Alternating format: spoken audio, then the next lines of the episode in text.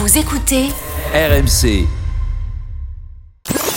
RMC, la boîte à souvenirs. Philippe Saint-André. Bonjour à tous, je m'appelle Philippe Saint-André, j'ai 52 ans, je suis un ancien joueur de rugby, capitaine et troisième meilleur marqueur de l'histoire de l'équipe de France. J'ai également été sélectionneur des Bleus et ensemble, nous allons ouvrir ma boîte à souvenirs. RMC, La boîte à souvenirs. Bienvenue à tous, très heureux de vous retrouver pour un nouveau numéro, le dernier numéro de la boîte à souvenirs, votre émission durant les fêtes de Noël avec les membres de la Dream Team de 20h à 21h. Et aujourd'hui, pour clore cette belle aventure, nous sommes avec Philippe Saint-André. Salut Philippe. Bonsoir JC. Durant une heure, nous allons ouvrir ensemble ta boîte à souvenirs, se rappeler tes grands moments, tes cicatrices et évidemment ton aventure de sélectionneur avec le 15 de France. Ton boulot est extrêmement simple. Face à toi, une boîte, plusieurs papiers glissés à l'intérieur et au fil de notre discussion, tu vas pouvoir les tirer au sort. Dessus, un mot, une date, un moment que tu vas nous raconter. Est-ce que tu es un petit peu stressé à l'heure euh, de revenir en arrière, de regarder dans le rétroviseur et d'ouvrir ta, ta boîte à souvenirs? Non, parce que je suis, je suis content, je suis heureux d'être avec toi. Donc euh, après, sûrement, il y aura, il y aura des choses douloureuses, mais bon, euh, c'est toujours un, un plaisir aussi. Je suis pas quelqu'un qui qui vit dans le passé, donc euh, ça va me, ça va me faire drôle de de revenir sur sur des choses de, de ma vie. Le premier papier ouvre ta boîte à souvenirs avec cette première anecdote. Ce premier moment dans la carrière de Philippe Saint-André, vous êtes sur RMC. 3 juillet 1994. 3 juillet 1994. C'est quel hymne ça? C'est la Nouvelle-Zélande Bien sûr, la tournée en Nouvelle-Zélande. Oui, La c'est le- tournée. c'est- le premier test. Exactement. Alors, le premier test des Bleus a été absolument magnifique car vous avez mis euh, 30 points au black, ce qui n'était jamais arrivé en Nouvelle-Zélande.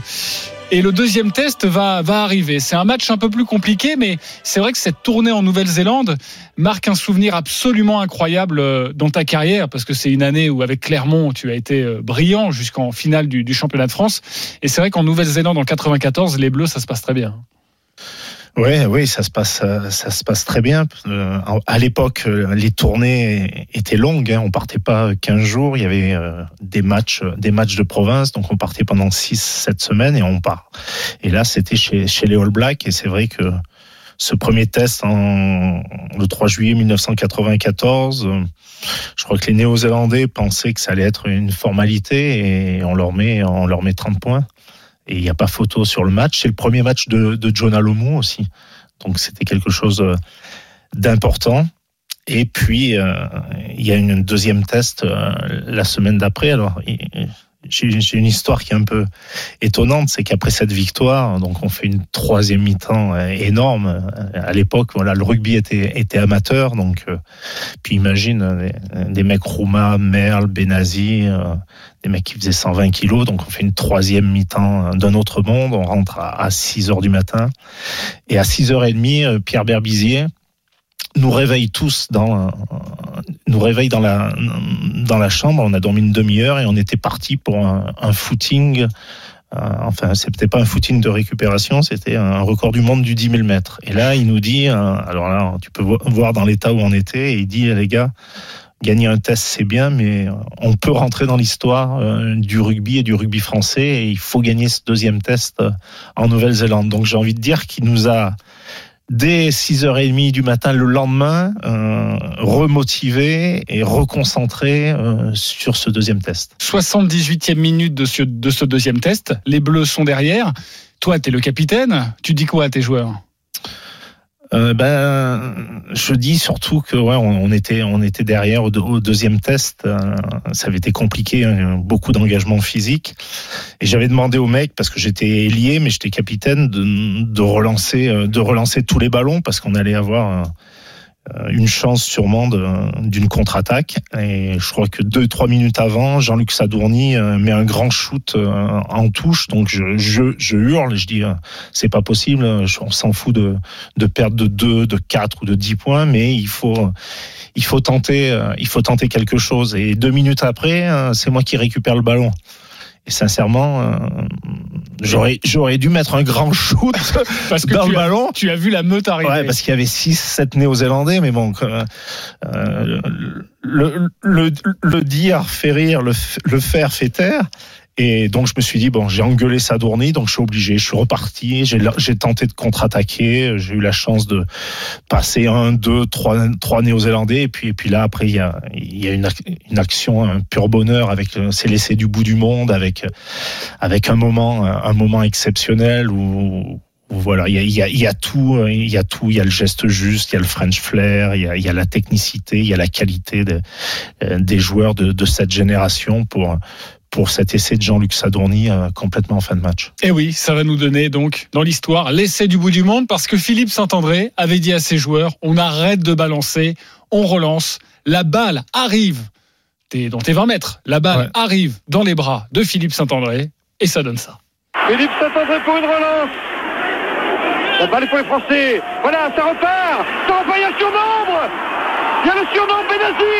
La passe pour Tamac. Il y a Philippe Sella là-bas. Il y a Cabane. Il y a Deleg. Et il y a peut-être un essai au bout. Bah oui. C'est l'essai. C'est l'essai de la victoire. C'est l'essai de la victoire. Essai de. Et l'équipe de France gagne le match. C'est un exploit historique. Et là vous rentrez dans l'histoire.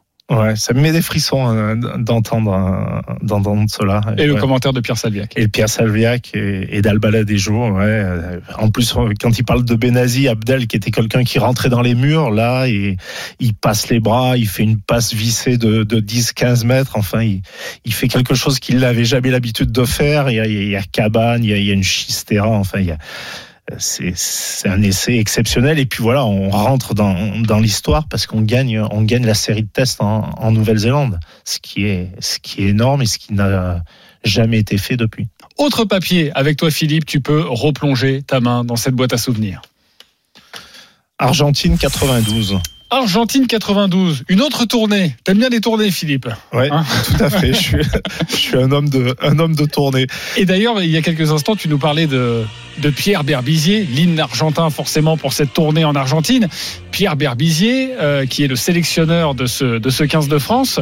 Euh, et pour cette euh, tournée en Argentine, en 1992, il vous interdit de, de sortir, parce qu'il vous connaît. Hein Ouais, bah, connaît. dis- disons que j'avais moi en plus, euh, j'avais joué avec lui. hein, j'avais, j'avais même euh, joué le dernier match en 91 euh, contre l'Angleterre avec lui. Et il devient, il devient entraîneur, sélectionneur de l'équipe de France. Et bon, c'était quelqu'un qui avait, qui avait de l'avance à l'époque hein, sur l'hygiène de vie, sur le professionnalisme, sur l'entraînement, sur la diététique, l'entraînement physique. Et là, on joue un match de province. Je me souviens en Argentine, on, on met 60 ou 70 grains, donc euh, c'est fantastique, c'est magnifique. Et c'est le premier entraîneur qui nous dit ce soir pas de sortie, alors que à l'époque le, sport était amateur. Euh, La première mi-temps était importante, la deuxième aussi, mais la plus importante était la troisième mi-temps. Et là, euh, c'est le mec qui te refuse le dessert. Tu vois ce que je veux dire? Tu fais un bon repas, il dit non, et là t'as pas de dessert. Alors euh, dans cette tournée en 92, il y avait beaucoup beaucoup de jeunes joueurs, donc euh, les mecs ils restent à l'hôtel, et puis il y avait quelques vieux rhinocéros, quelques avant, Laurent Cabane, euh, je crois qu'il y avait Jeff Tordo, Philippe Gala. euh, on a fait le job, 60 points. En plus, euh, j'avais un petit peu d'assurance. Je crois que j'avais marqué 4 essais La- l'après-midi. Oh, on va quand même sortir, et donc on sort. Je me souviens, c'est là où on a connu la première fois la Corona. Euh, Il y avait les bières, la Corona, et là c'était la folie. On va dans un endroit, la folie. Et puis on commence vraiment à, à assurer en troisième mi-temps. Je crois qu'on dansait sur des tables, sur des tabourets et tout. Et qui c'est qui arrive? Pierre Berbizier. et le truc, il est exceptionnel parce que il passe devant nous, il nous regarde, mais il nous dit pas un mot, pas un mot. Il va dans l'angle du bar et puis il dit très fort à- au barman, va à Mata, enfin, je vais les tuer, je vais les tuer le lendemain. Euh, Pour être honnête, euh, la Corona après, elle avait plus le même goût, tu vois.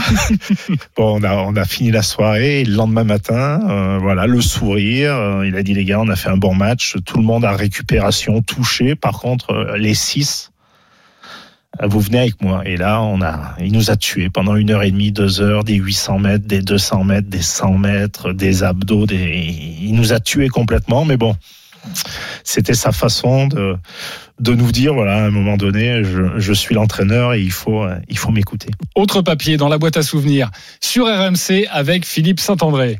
Philippe. À Parc des Princes. Ah, on fait un petit bond. Hein. Voilà, pour moi, c'est exceptionnel. On est le 22 novembre 1997. Là, c'est là, c'est moins exceptionnel. C'est le, dernier match contre l'Afrique du Sud, c'est ça? Exactement. on, on ferme le, on ferme le Parc des Princes. C'est ton dernier match en équipe de France, ton dernier match au Parc des Princes, le dernier match de l'équipe de France au Parc des Princes. Et vous prenez 52 à 10. Euh, ça a été un match difficile à préparer pour toi. Tu as senti que c'était ton dernier match?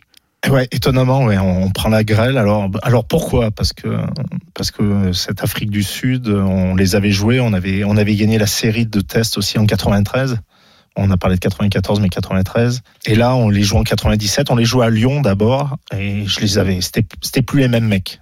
Euh, c'était des monstres, alors que euh, deux ans, trois ans après, ils étaient comme nous. Et en et, au, et, en, et à Lyon, euh, on fait un match euh, avec beaucoup de courage. Je ne sais plus, on doit perdre de, de 3, 4 points, 36, 32, etc. Mais ils nous ont marché dessus, on avait tout donné, on était, on était mort. Après le premier test, on est mort. Et là, je me souviens, je, demande euh, au docteur de l'époque de, l'équipe de France, qui était le docteur de Grenoble, je dis, faut faire quelque chose parce que je pense que euh, il, il tourne pas, il tourne pas qu'à l'eau claire. Et, et, donc ce dernier match au Parc des Princes, euh, je suis le capitaine de l'équipe de France. Je suis une génération Parc des Princes parce que voilà, j'ai joué tous mes test matchs, tout le 5 nations à l'époque euh, dans ce stade mythique est exceptionnel. Et c'est la seule fois que où je pleure pendant les hymnes avant le coup d'envoi.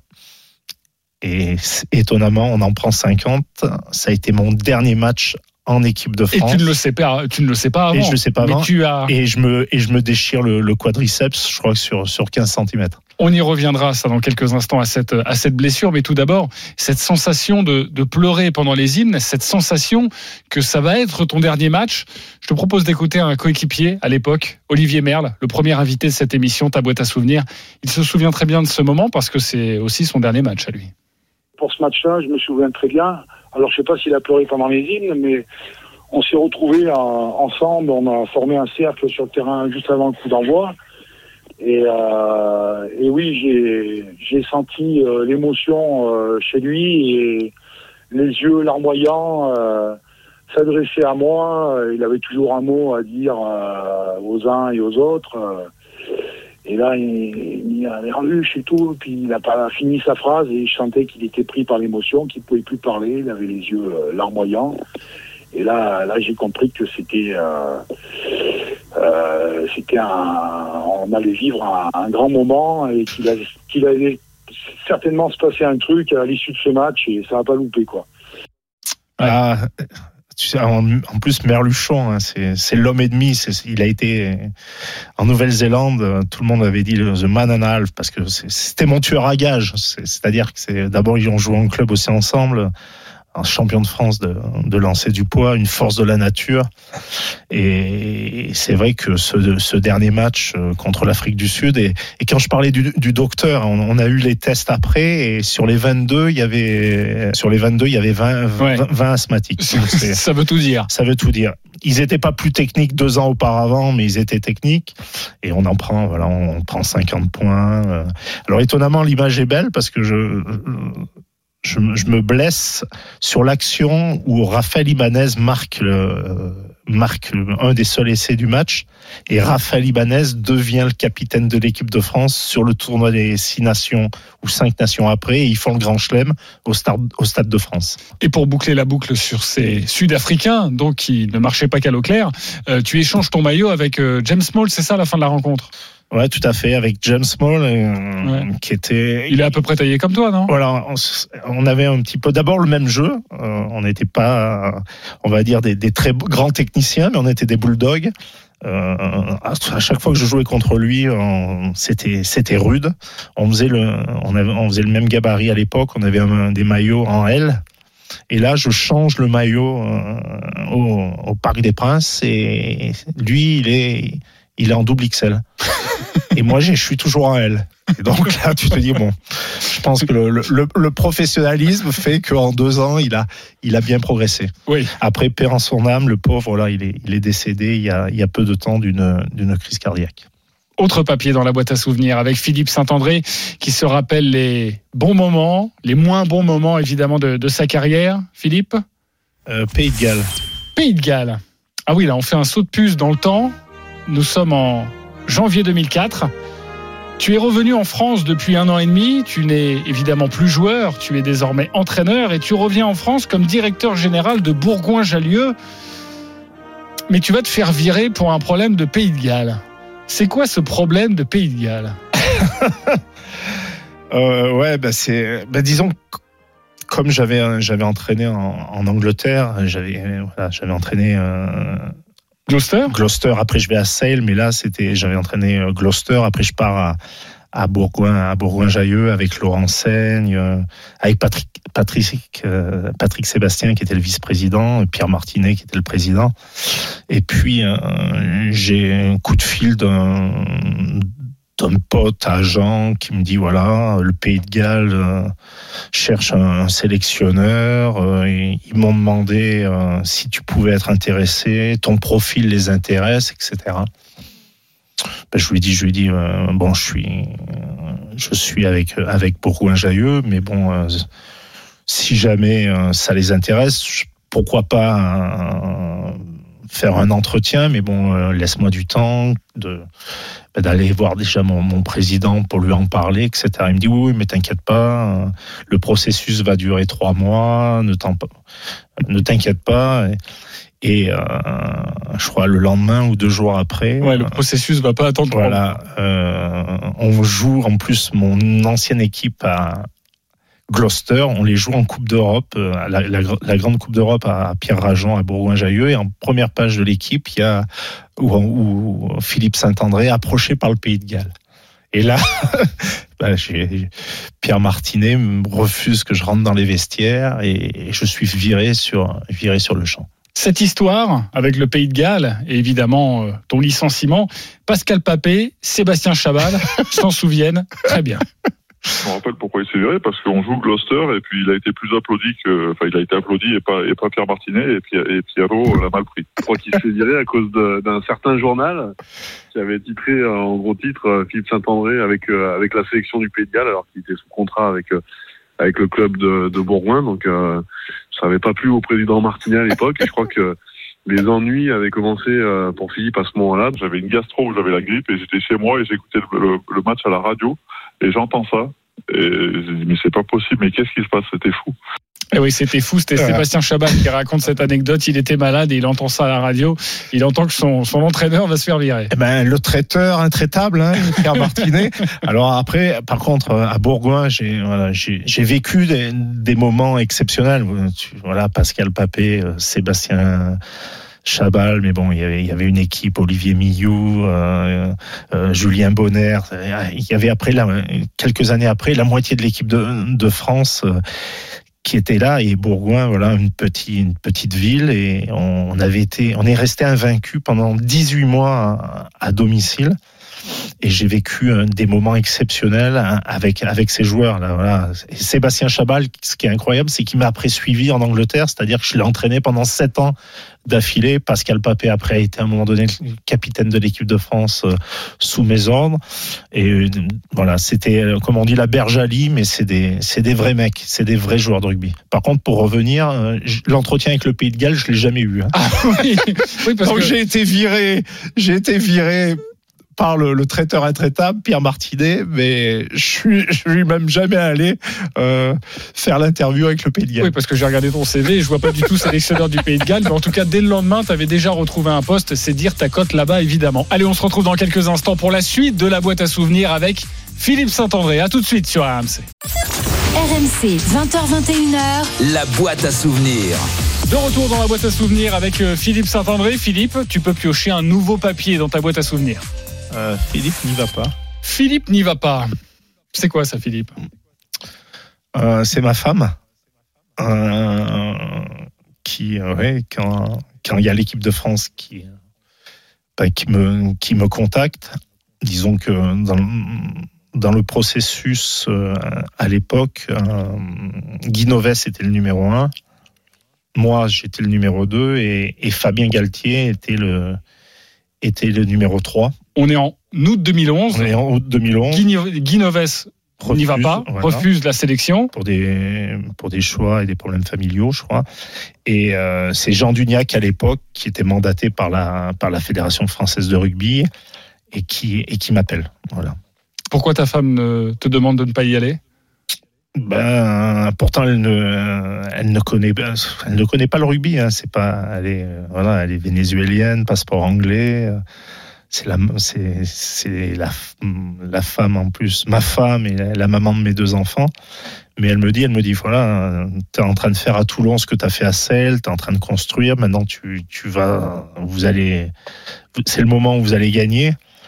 Et elle me dit, euh, non, je, je pense que c'est pas le moment de, de partir en équipe de France. Mais bon, moi, ça a été toujours ma, ma philosophie. J'ai dit que grâce au rugby et grâce à l'équipe de France, euh, ben, j'ai- vécu euh, des choses exceptionnelles. J'ai voyagé, j'ai connu le monde, j'ai découvert euh, des personnes incroyables, je me suis développé en tant qu'homme, et que si un jour l'équipe de France m'appelait, je ne pourrais pas refuser, parce que, parce que j'ai été joueur, parce que j'ai été capitaine, et que je me voyais pas euh, dire non, même si je savais que c'était une période qui était compliquée. Donc tu y vas. Avant de revenir sur l'équipe de France, juste dire qu'à ce moment-là, tu entraînes évidemment le RCT, Toulon. Et c'est pas facile avec Morad Boudjelal de partir de Toulon et de Non. se libérer. Non, tout à fait, tout à fait. C'était, c'était, c'était pas, c'était loin, loin d'être, euh, d'être évident. Mais sur Philippe n'y va pas. Il y a ma femme et un, bon ami à moi qui me dit non.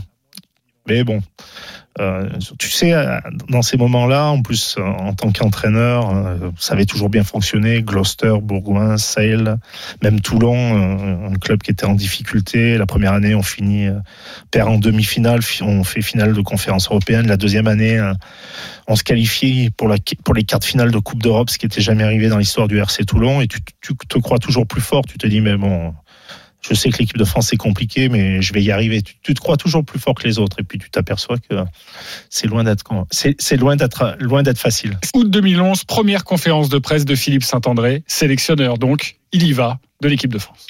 beaucoup d'honneur euh, d'être d'être le neuvième euh, sélectionneur et manager de de l'équipe de France. Euh, après, je sais aussi l'énorme responsabilité. Et puis, on, on sait ô combien l'équipe de France c'est important dans, dans le cœur des Français. Euh, Alors tu sais l'énorme responsabilité, mais est-ce que tu pressens l'énorme galère aussi? Euh, bah, disons que je, je, je- en plus, en ayant entraîné en, en Angleterre et en connaissant le, le fonctionnement anglais et, et la disponibilité des, des internationaux, j'espérais euh, pouvoir trouver une solution avec à l'é- à l'époque avec la fédération, avec la ligue.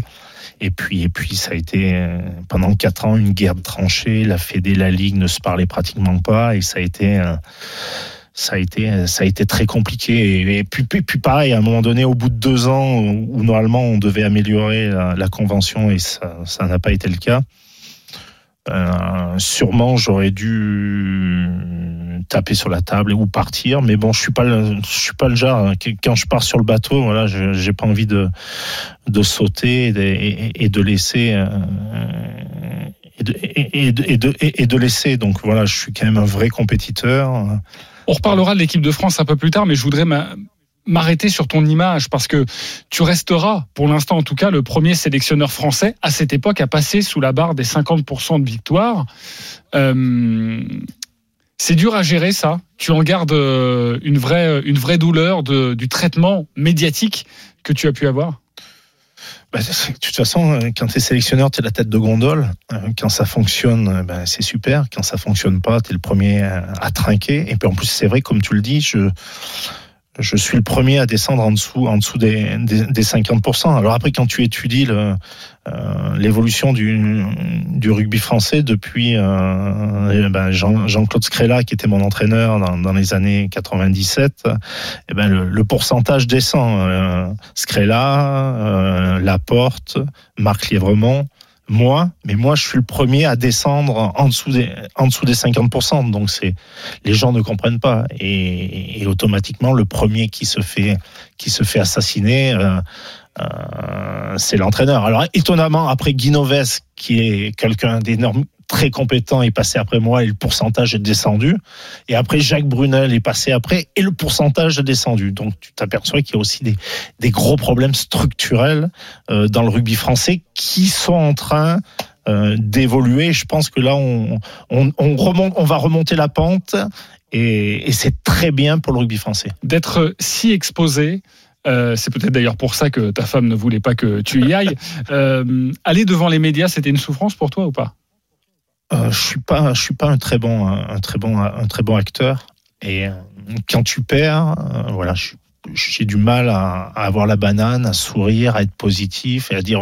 Et, et donc, quand tu enchaînes, quand tu enchaînes les, défaites, ben j'étais, j'étais pas bon parce que voilà, j'étais sûrement triste, pas un bon client.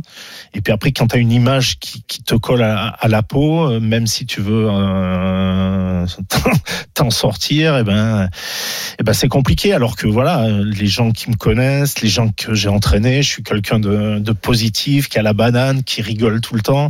Mais c'est vrai que après les défaites, j'ai du mal, parce que j'ai du mal à l'accepter, parce que quand tu es compétiteur, tu, tu as envie de gagner en tant que joueur comme en tant qu'entraîneur, et que là-dessus, euh, j'ai pas été un bon client. Hein. Pas un bon client pour les médias, ton image qui colle à la peau. Tu te souviens de cette mi-temps de France-Roumanie en 2015, premier tour de la Coupe du Monde? Ouais, ouais, je me souviens. Ouais. Ça a bardé dans le vestiaire. Euh, causerie qui restera mémorable. On est à la mi-temps et l'équipe de France va très mal face à la Roumanie. Donc là, on va pousser les ballons et on va plaquer, on va nettoyer et on va discipliner. Il y a 40 minutes là. 40 minutes qui s'y mettent. C'est le deuxième match de la Coupe du Monde. Le, premier, on, le gagne assez facilement contre, contre l'Italie. Et il y a l'enchaînement des matchs et on sait la complice, complexité euh, d'enchaîner des matchs en Coupe du Monde. Et donc là, je change 13 joueurs, mais c'était prévu en amont. Et donc, euh, les 13 mecs, euh, ils sont frais. Et au lieu de trouver des, solutions collectives en première mi-temps, voilà, on joue individuellement. Et le contenu est pas bon. Alors après, en deuxième mi-temps, les mecs sont envoyés et, et je sais pas, on doit, on doit finir à 30 ou 40 points avec une deuxième mi-temps de meilleure qualité. Pascal Papé, euh, Sébastien Chabal se souviennent de, tes causeries. Écoute-les. Les gueulantes de Philippe, euh, on en a, eu quelques-unes. J'en ai eu même moi pas mal à Bourgoin, notamment quand euh, vu que j'étais, on va dire très sanguin, jeune, je prenais régulièrement des, cartons et effectivement, bah, moi j'avais le droit à ma gueulante, qui était toujours une gueulante très aiguë de la part de, Philippe Saint-André, hein, qui, a, une voix un petit peu particulière aussi quand il quand. Donc moi ça m'a marqué parce que parce que voilà, il faut aussi savoir rester concentré. Il y a un truc, c'est que c'est quand il s'exprime, des fois, euh, il a la voix qui tressaille un peu et, et, du coup, ça peut paraître un peu pas très sérieux ou, ou pas, pas sûr de lui, alors que c'est quelqu'un qui est hyper sérieux, qui est très sûr de lui et qui sait ce qu'il fait et qui est, qui est un, qui est un très bon manager, un excellent technicien. Alors toi, tu as une carapace tout de même en tant que sélectionneur de l'équipe de France dans cette période où c'est assez compliqué pour toi, où tu es critiqué. Euh, pour tes proches, c'est comment? Bah, ce qui, Voilà, ce qui est étonnant, j'ai envie de dire, c'est le plus dur quand tu es quand tu es critiqué, c'est c'est pas pour toi parce que tu es dans ton élément, tu essayes de trouver des solutions, tu ne lis pas automatiquement tout, tout ce qui se dit sur toi ou tu n'écoutes pas euh, toutes les radios. Mais c'est vrai que c'est plus compliqué pour euh, ta famille, ta famille proche et et tes vrais amis. moi, je sais que voilà, ma, famille, mon frère en apathie, et j'ai des copains qui se sont battus dans. Il y en a un, il s'est battu dans un bar à cause de moi. Je lui ai dit attends, tu, tu dis que tu me connais pas, et puis, et puis point final, parce que ça, ça, ça sert à rien de. Ils me connaissent, ils savent la personne que je suis, et c'est ça le plus important. Raphaël, ton frère, se souvient très bien de, de cette période. Je te propose de l'écouter.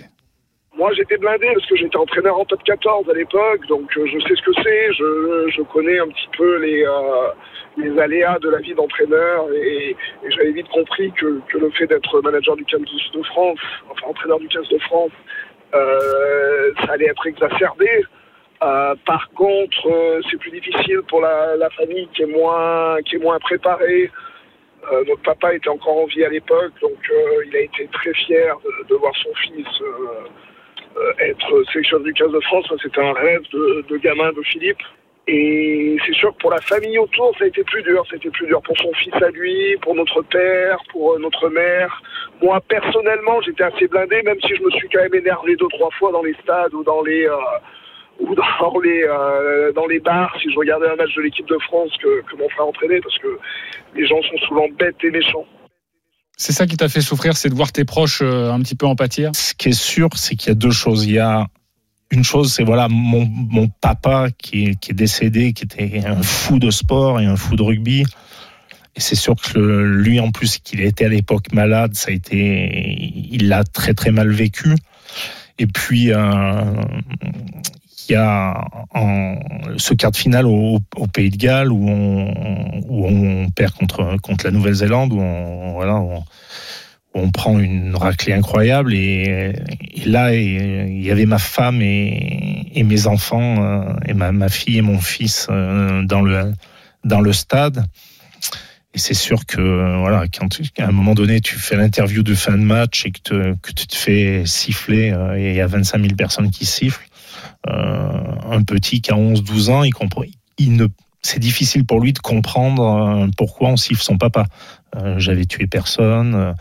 Et donc ça a été un moment euh, là-dessus délicat où il a fallu euh, essayer voilà d'expliquer rapidement. Et puis après voilà, après on est on, est j'ai assumé la défaite, j'ai assumé avec les médias le lendemain par rapport à ma responsabilité et puis 48 heures après on est parti un petit peu voilà à l'étranger pour pas, Loin. pour pas rentrer dans cette dans cette machine à laver.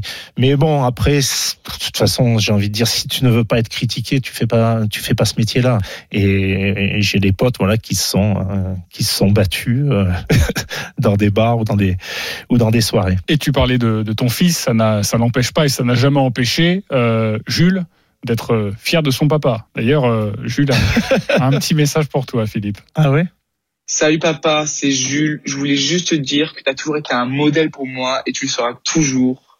Je suis fier d'être ton fils chaque jour.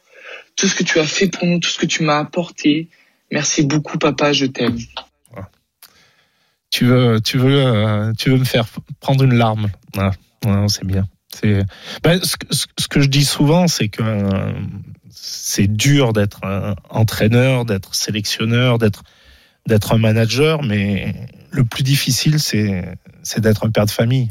Et donc, euh, si déjà tu arrives à, donner une bonne éducation euh, à, tes, enfants, c'est déjà euh, quelque chose d'important euh, pour la suite et même pour notre société. La boîte à souvenirs continue avec Philippe Saint-André. Un prochain papier. Kings Park. Kings Park. Nous sommes le 17 juin 1995, demi-finale de Coupe du Monde à Durban, face à l'Afrique du Sud. L'Afrique du Sud qui remportera le tournoi. Vous l'avez compris donc, les Bleus vont s'incliner en demi-finale. Et on a tous en mémoire Abdelatif Benazi qui est à quelques centimètres de la ligne. On joue les dernières secondes. S'il marque l'essai, c'est bon. Sinon, c'est fichu. Et ce jour-là, Saint-André me barre la route, un partenaire et je tombe comme une masse sur place, alors que le, le, sol était hyper glissant et je pouvais faire au moins deux mètres en glissant. Mais ce jour-là, je tombe net. J'ai encore la ligne entre les yeux et le ballon dessus. C'est à cause de toi qu'Abdelatif Benazi n'a pas ouais. réussi à marquer cet essai? Après, on va avoir l'impression que je suis poissard. Non, pas du tout. Non, euh, c'est bon. Les conditions climatiques sont, sont compliquées et euh, il y a un jeu au pied et je vais au duel. Je, je tape le ballon euh, euh, et je récupère le, le, ballon et Et donc je, je fais une, tape, une, une tapette en, en arrière et Abdel récupère le ballon, mais sur le duel aérien, je tombe au sol.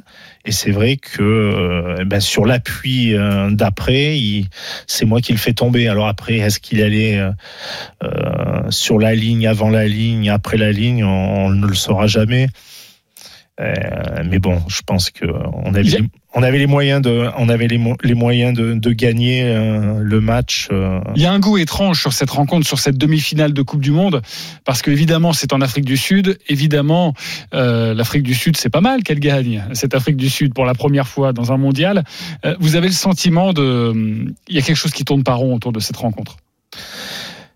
Alors, ce qui- ce qu'il faut expliquer, c'est que les conditions climatiques sont terribles. Il, il pleut. euh, Et euh, c'est juste, euh, c'est juste la troisième Coupe du Monde. hein. 87, 91, 87 en Australie-Nouvelle-Zélande, 91 en France-Angleterre, et là, et là en Afrique du Sud.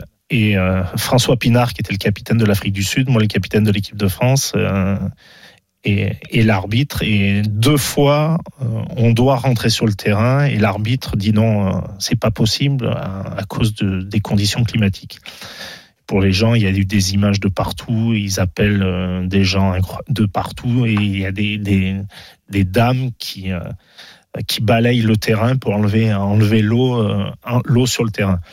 Et là, à un moment donné, on sait que si jamais le match n'a pas lieu, ils n'ont pas prévu une autre solution. Le lendemain, il y a, Nouvelle-Zélande-Angleterre et que c'est l'équipe de France qui va en finale de la Coupe du Monde. Pourquoi? Parce que les Sud-Africains ont pris un carton rouge en match de poule, je crois, si mes souvenirs sont bons, contre les Samoa.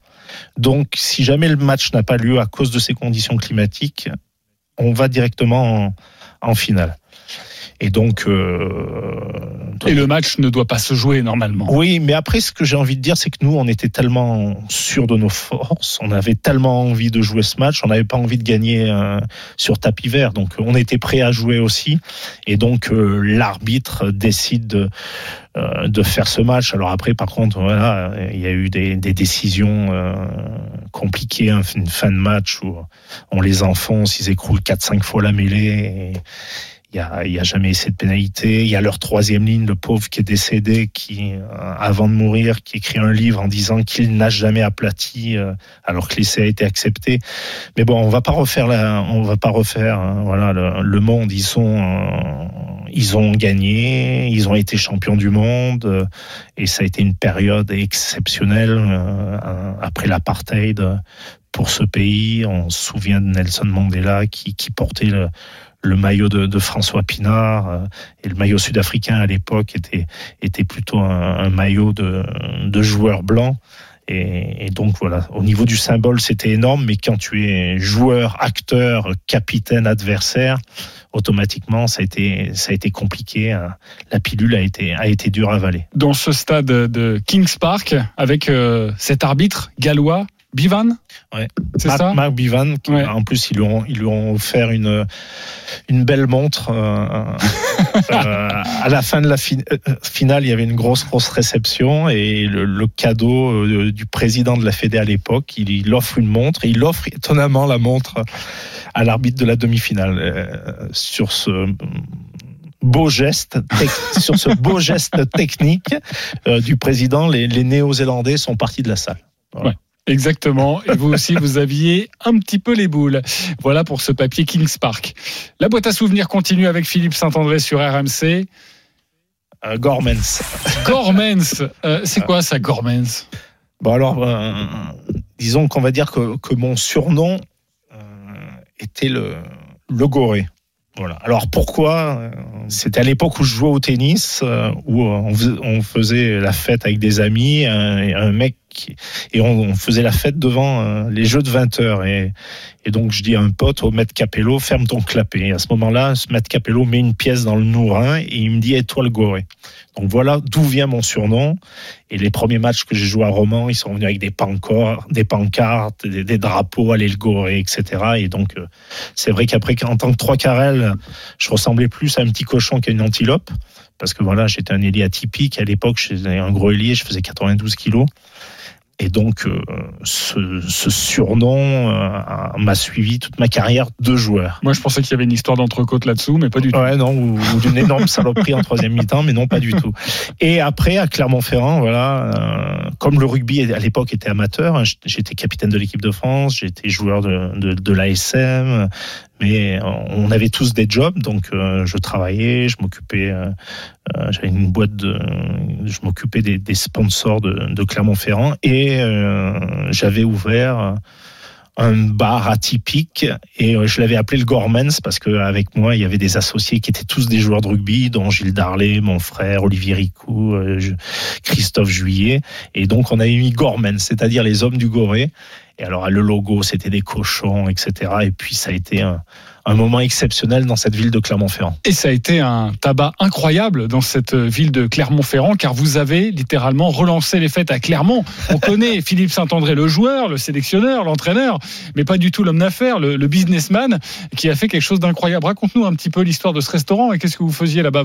Est-ce que c'est vrai que vous avez euh, créé Halloween en France? C'est vrai ou pas? Alors, y a, alors ce qui est ce qui est incroyable, alors pourquoi? Parce que ça, revient aussi grâce au, rugby et à cette appartenance de, l'équipe de France. C'est pour ça que je pouvais pas refuser quand on m'a proposé d'être sélectionneur. C'est-à-dire qu'à l'époque, déjà en Afrique du Sud, en Nouvelle-Zélande, il y avait des grands bars de sport, des à 800, 1000 mètres carrés, etc., avec de la musique, des écrans géants, etc. Et Clermont, qui était une ville, une ville étudiante, mais à l'époque, il y avait peu d'endroits. Et donc, euh, j'étais allé voir à l'époque le, maire de, la ville qui s'appelait euh, Monsieur Quillot, qui, avait été ministre. Et j'ai dit, voilà, vous n'avez pas un endroit, un local, euh, parce que on va monter quelque chose pour les étudiants.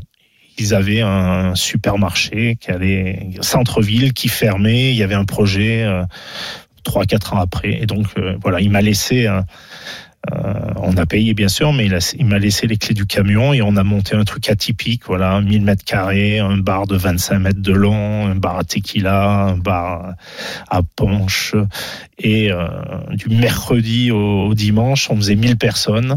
De, de 9h du soir à 2h du matin. Euh, les tables, c'est des, des tourées EDF, euh, des, des, des tourées euh, euh, en bois. Euh, les chaises, c'était c'était que de la récup. Et Mais c'est révolutionnaire parce qu'on est au début des années et, 90. Et voilà, on était et c'était révolutionnaire et on avait lancé donc on avait lancé l'Halloween. Je me souviens, il y avait eu même un sujet sur TF1 où euh, euh, les gens qui n'étaient pas déguisés n'avaient pas le droit de rentrer. Bon, ils étaient obligés d'embrasser une tête de cochon à l'entrée, bon parce que ça s'appelait le Gormans. Et et ce qui est étonnant, c'est que donc j'ai vécu 9 ans à Clermont-Ferrand et j'ai passé 9 ans exceptionnels en tant que joueur, mais dans le monde entier, dans des aéroports, les gens m'arrêtent. Et, je, et c'est pas pour le, le fait d'être joueur ou d'avoir été entraîneur, mais ils me disent merci, ils me disent merci. La boîte à souvenirs, c'est terminé avec toi Philippe Saint-André, mais reste à mes côtés car dans quelques instants sur RMC, nous allons sortir de la boîte. À tout de suite. RMC, la boîte à souvenirs. La sortie de boîte. Avec Philippe Saint-André sur RMC dans la boîte à souvenirs où nous sommes euh, sortis de boîte. Ça veut donc dire que tu vas devoir répondre à des questions de proches. On débute avec ton frère, Raphaël, qui a quelque chose à te demander. J'ai une question à lui poser. Euh, Est-ce que tu vas réentraîner? Parce que même moi, je ne sais pas. J'ai du mal à connaître son sentiment. On répond quoi au frangin? Euh, Pourquoi pas? Pourquoi pas? Pourquoi pas. C'est tout, j'ai rien de plus là Non, euh... pourquoi pas Pourquoi pas Pourquoi pas Il y a des chances. Voilà. voilà. Autre question maintenant de Sébastien Chaval. Vu que tu es romané, euh, mais que tu t'es euh, forgé euh, en Auvergne, est-ce que les romanais sont aussi près de leurs sous que les auvergnats? Et est-ce qu'ils aiment autant l'oseille En plus, c'est un, un, mec de Valence qui me dit ça. Euh, non, je crois que les, les Auverpinges sont quand même sont, sont bien plus forts. Autre question euh. maintenant, Denis Charvet.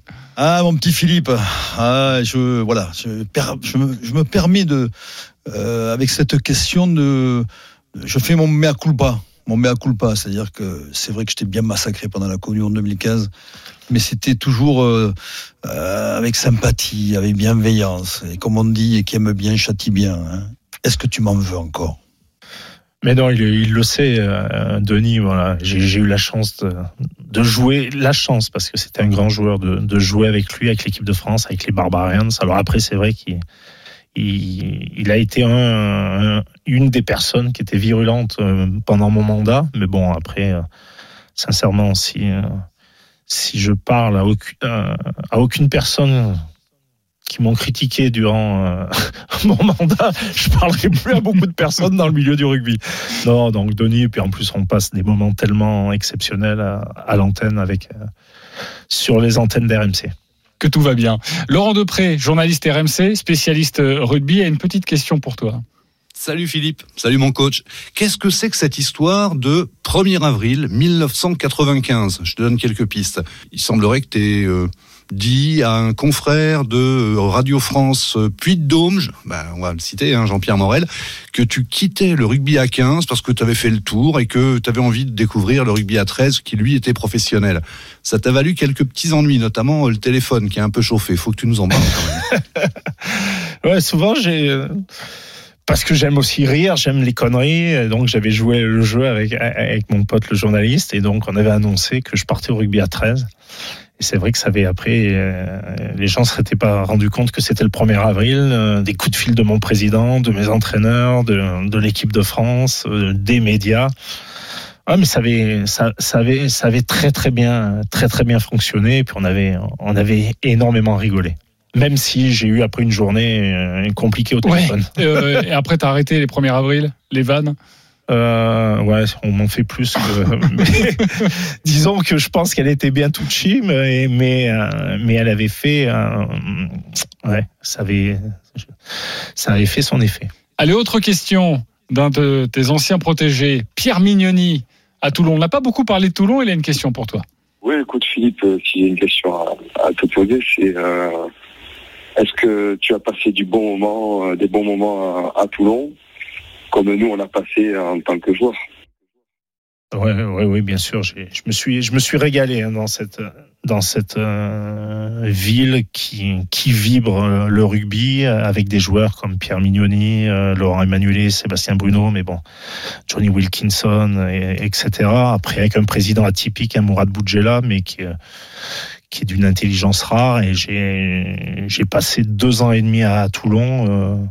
Où je me suis, je me suis régalé euh, dans mon métier à construire parce que c'était un club qu'il fallait construire. Et je me régale tellement que ça fait dix ans qu'avec euh, ma famille, on habite euh, juste à côté. Autre question maintenant, un peu plus personnelle. Euh, ça sent la question patate chaude. C'est un copain, un frère d'armes, Gilles Darlet. Bon, mon bouillard, je, suis- je suis content de t'avoir t'avoir avec moi aujourd'hui. Je voulais juste te demander euh, si tu avais eu des nouvelles de, de Cerise. Voilà, j'espère que tu en as eu et que tu pourras m'en donner. Je t'embrasse. De cerise Ouais, c'est quoi cette histoire ah, c'est Ça, c'est une vraie histoire de troisième mi-temps. Voilà. On peut pas y aller, c'est ça Ah, Là, c'est compliqué. Bon, c'était il y a tellement d'années. Allez, euh, une dernière chose avec euh, Olivier Merle euh, qui a quelque chose à te, à te demander. le tic ou le, le toc, je sais pas, qu'il a euh, à chaque fois qu'il fait une, une bonne action, euh, de se remettre en place le service trois pièces. Euh, et, et croyez-moi qu'il l'a fait un paquet de fois. Donc ça veut dire que il a été un, un très bon joueur. Et je sais pas euh, d'où d'où d'où lui vient ce, ce réflexe, mais c'était que- quelque chose qui le caractérisait, qui nous faisait bien marrer tous. Voilà. voilà. Bah, disons que j'avais pas un slip approprié. Et puis, quand tu as une côte de bœuf de 2,5 kg, voilà, c'est compliqué quand tu cours. Je pense qu'on peut arrêter les questions là-dessus avec toi, mon Philippe. Euh, alors, quand on sort de, de la boîte, euh, tu le sais, Philippe, il peut y avoir quelques dégâts, quelques problèmes. Nous allons maintenant passer à l'interrogatoire avec Philippe Saint-André. Le plus grand regret de ta carrière? Bah, c'est cette défaite en demi-finale euh, contre l'Afrique du Sud en 95 en, en Coupe du Monde. Le joueur le plus doué avec qui tu es joué? Philippe Sella, il n'y a pas photo. Le joueur le plus barjot avec qui tu es joué? Euh, Langlade, Lustucru, on l'appelait. Pourquoi barjot parce qu'il était complètement euh, siphonné. siphonné. Je me souviens le jour de Noël, il, est, il, il était rentré, on avait sur le terrain, on, on croyait que c'était un sapin de Noël. Il avait des guirlandes de partout. Mais un mec, un mec exceptionnel et, et une histoire de fou en plus parce qu'on a joué en équipe de France ensemble au centre pour la première sélection contre la Roumanie. Euh, Lustucru qui était plus un arrière, moi plus un ailier. Et il y a une chandelle à l'époque de l'Escarbura et j'étais un peu plus rapide que, que l'Anglade et le jeu au pied un peu trop long et donc moi je m'arrête à 5 mètres euh, de l'arrière mais je me dis, je me dis l'arrière, c'était l'arrière roumain, t'as intérêt de rester guindé. L'Anglade qui était à 9-10 mètres, une seconde après, il me l'a emplâtré. Il, bon, après, il me revient, il me dit, je crois que je me suis fait de la chromio dessus. Mais bon, voilà le, le, genre de mec qui était Jean-Claude Langlade, Langlade, que j'embrasse, qui a fini, euh, qui a fini jou- troisième ligne. Il a, il a commencé arrière, il a fini troisième ligne. Le club que tu rêverais d'entraîner? Euh, Montpellier. Comme c'est d'actualité. Ok. Et le prochain club que tu vas entraîner Euh, Paris-Neuilly, euh, rugby. euh, le président est Christophe Renault et il fait des fois les, les, les GG, les grandes gueules. Et je lui ai promis que j'allais entraîner son club un, un soir au mois de janvier. Voilà, un soir au mois de janvier, donc ça laisse évidemment la porte à d'autres clubs. Ensuite, ta plus grosse cuite, c'était quand? Euh, en Afrique du Sud, après la victoire contre les Anglais pour la troisième place de la Coupe du Monde à Pretoria, on s'était retrouvés les Anglais, les Français, les journalistes. Je crois que ça a été élu la, la plus grosse troisième mi-temps de l'histoire du rugby français. Euh, ça a été énorme. Énorme, et j'imagine que ça devait être assez incroyable. La dernière fois que tu as pleuré, Philippe Euh, vraiment, vraiment, lors du décès de mon papa. Merci beaucoup, Philippe. Merci d'avoir euh, participé à cette émission. C'était un plaisir d'être avec toi dans cette euh, boîte à souvenirs. Merci beaucoup et c'était un grand, grand plaisir. Et voilà. Puis je souhaite une, très belle année à tous nos auditeurs. C'est pas encore terminé, mon Philippe, parce que euh, c'est la fin de la boîte à souvenirs. Tu as terminé cette session, cette aventure de la boîte à souvenirs sur RMC. Moi aussi, je m'associe à toi pour euh, vous souhaiter une euh, très belle année 2020. Euh, chers auditeurs, merci énormément de votre fidélité. Un grand merci à toute l'équipe qui a travaillé sur cette émission, sur ces émissions. Pierre Amiche, un travail fou, notre producteur. Suzanne Folly également à la réalisation. Nicolas Pelletier, notre journaliste. Également, mention spéciale à Arthur Perrault. Euh, Philippe, euh, tu as débuté cette émission. Euh, je vais te proposer de clore cette émission avec nos auditeurs, de leur dire tes impressions peut-être après cette dernière de la boîte à souvenirs. Bon, ben D'abord, je vous souhaite voilà, une très belle année hein, 2020. Voilà, bien sûr, beaucoup de santé, beaucoup d'amour et puis qu'on soit qu'on soit attentif euh, aux personnes qui sont autour de nous. J'ai envie de dire que dans la vie, euh, si on veut recevoir, il faut beaucoup donner. Donc je vous embrasse énormément et puis je remercie euh, RMC et, tous leurs journalistes parce qu'il y a une sacrée équipe et c'est des, c'est des vraies personnes et puis c'est des filles et des mecs bien. Donc euh, je vous embrasse et puis régalez-vous en écoutant RMC. RMC, La boîte à souvenirs.